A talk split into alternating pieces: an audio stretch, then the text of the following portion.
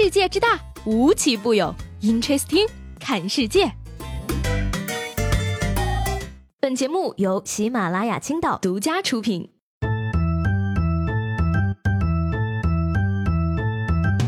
Hello，各位好，欢迎收听本期的 Interesting，我是西贝。一晃这个十一月了啊，马上又到年终岁尾。今天呢，我想跟大家唠唠心里话。还记得刚来青岛的时候，我一无所有。经过了这几年的不懈努力，已经有了不少债务了呢。也记得刚来青岛的时候，我还有一头秀发。经过了这几年的不懈努力，已经喜提秃瓢一颗了。别说吧，这个秃顶也有秃顶的好处啊，比如说省洗发水儿。当然了，也有一定的坏处，比如说比较费面膜。做一个可爱的魔鬼，只贴一张，怎么能够呢？双十一到了。还不多囤点儿。说起来呢，我有时候真是不懂那些把购物车截图发到朋友圈里的人是什么心态啊？你等着马化腾给你付钱吗？我讲真的，双十一谁最辛苦，一定是快递小哥了啊！购物节还没到，他们就已经辛苦上了。最近呢，南宁有一个快递小哥送件的时候啊，电动车没气儿了，于是呢就把三大袋快递卸在路边，写上自己的联系方式之后呢，就自己推车打气去了。没想到只有五分钟的功夫呢，等他回来，一百多件快递果然一件都没有剩，全都被偷光了。哎呀，小哥呀，不是我说你啊，工业盐放路边写着有毒都剩不下，那么多货放路边，你咋想的呀？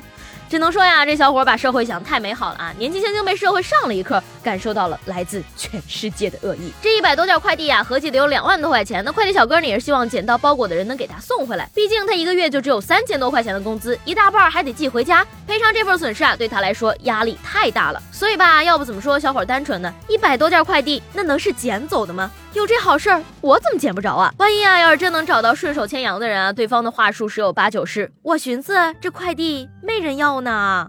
不过呢，就多说了也没有什么用处啊。在这儿呢，就祝各位今年的快递既不被烧，也不落水吧。东方不败和鳌拜，哪一个会是今年双十一的你呢？工资花的太快，就像龙卷风；假期过得太快，就像龙卷风；头发掉的太快，就像龙卷风。就是没有爱情啊！哎呀，现在得加一个了啊！手办出的太快，也像龙卷风。说这个既被美术生盯上之后呢，王思聪吃热狗啊，又被程序员盯上了，小游戏都出来了，而且呢还被 KTV 盯上了。有的 KTV 啊，已经开始使用王思聪的动画来吃歌词儿了呢。继这个电竞之后啊，王校长可以说是进军文创产业了啊！IP 搞起来，周边卖起来，搞不好能弄成一个文化符号呢。但是这个俗话说得好啊，螳螂捕蝉，黄雀在后。王思聪被 KTV 盯上了，KTV 呢也被别人盯上了。各位麦霸，不知道大家有没有发现啊？最近 KTV 好像少了很多能点的歌。号称这个我国唯一音像著作权集体管理组织的中国音集协发出公告啊，要求 KTV 终端生产管理商和卡拉 OK 经营者在今年的十月三十一日前删除或者不向消费者提供六千多部音乐电视作品。这六千多部下架的音乐电视作品呢，包括但不限于《十年》《死了都要爱》《泡沫》还有《听海》。我的妈呀！看来我下次去 KTV 唱歌还要带 U 盘了。还好我在 KTV 只唱拒绝黄拒绝毒拒绝黄赌毒。呀，在音乐市场大萧条，今天呢，KTV 终于成了一个可以点背景音乐的棋牌式酒吧了啊！对此呢，这个音协回应说，删除的六千多首歌曲呢，著作权方没有加入协会，对 KTV 的冲击应该不会很大，而且大部分不是特别流行的歌曲，演唱率都不高。嘿，您怕是对演唱率有什么误解吧？要说这个音协也是不会说话啊，你说版权保护就得了，非提什么流行不流行啊？流行不流行，大伙不知道吗？点着名说人家歌不火，真拿歌迷不当粉丝啦？最熟悉的明星离去了，最爱唱的歌曲下架了。世界也是在提醒我们这一代人啊，是时候告别喧嚣，过上喝茶散步、逗鸟遛狗的老年生活了。说最近呢，这个云南文山出台了一项养狗新规啊，要求市民早上七点到晚上十点之间禁止遛狗。规定一出呢，也是议论纷纷啊。那我觉得吧，这个遛狗的主要问题呢，不在时间，而是在于是否拴链、是否清理粪便、是否为违规的大型犬，而不仅仅是时间的问题。更重要的是呢，规定制定出来了，怎么监管可还是个问题。文明养狗说了那么久啊，各地政策出了一大堆，能不能真正起到作用是个大问题。毕竟这两年呢，狗主人和其他人的矛盾可以说是越来越大，动不动就有人狗矛盾上头条。说了这么长时间正经事儿呢，下面咱们来聊点不那么正经的。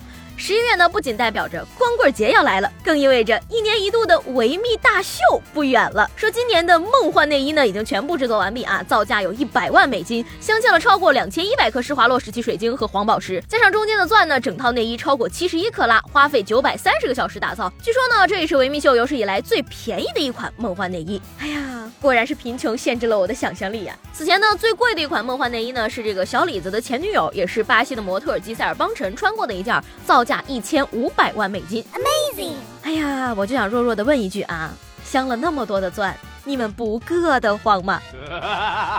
对于这个男性而言呢，维密大秀啊是视觉盛宴，但是呢，对于我们女同胞而言呢，维密秀还有一个督促减肥的作用，毕竟今天少吃一口肉，明天维密我走秀啊。说着吃呢，广东那所大学呢，一名学生因为在宿舍养猪被通报批评了。学生解释说呢，这猪啊是他在网上买的宠物香猪，但是没想到呢被骗了，猪越长越大，才被学校发现了。哎，宿管阿姨天天说宿舍像猪圈，如今成真了哈。讲道理呢，你要是烤熟了，保证整栋楼都没有人投诉，就是怕不够吃啊。被通报之后呢，这个猪肯定是不能养了啊。现在呢，这头不迷你的迷你香猪呢，已经被家长接回了家。可怜了这些家长啊。我送个人去上学，为什么要接个猪回家？我养孩子都够费劲了，还得养猪。不得不说呢，这位同学真的是很有想法啊！在宿舍养猪，你还想毕业吗？试想一下，毕业后应聘的时候啊，HR 问为什么受过处分，回答是因为养猪。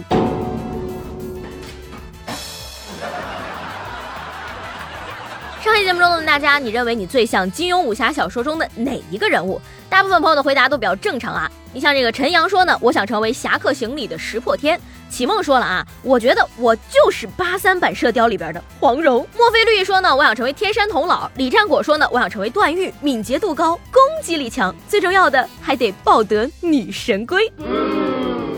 不过呢，在这么多评论里啊，有一位朋友是真心的惨啊。这位叫做白云苍狗的朋友说。我觉得我最像杨过他爷爷，头上一片大草原呢。虽然听起来呢确实很惨，不过我觉得吧，但凡你能有杨过他爷爷那样的地位以及财富，头上有点绿就有点绿吧。那今天呢，想问大家，你想和什么样的人过一辈子呢？用三个词来形容他吧。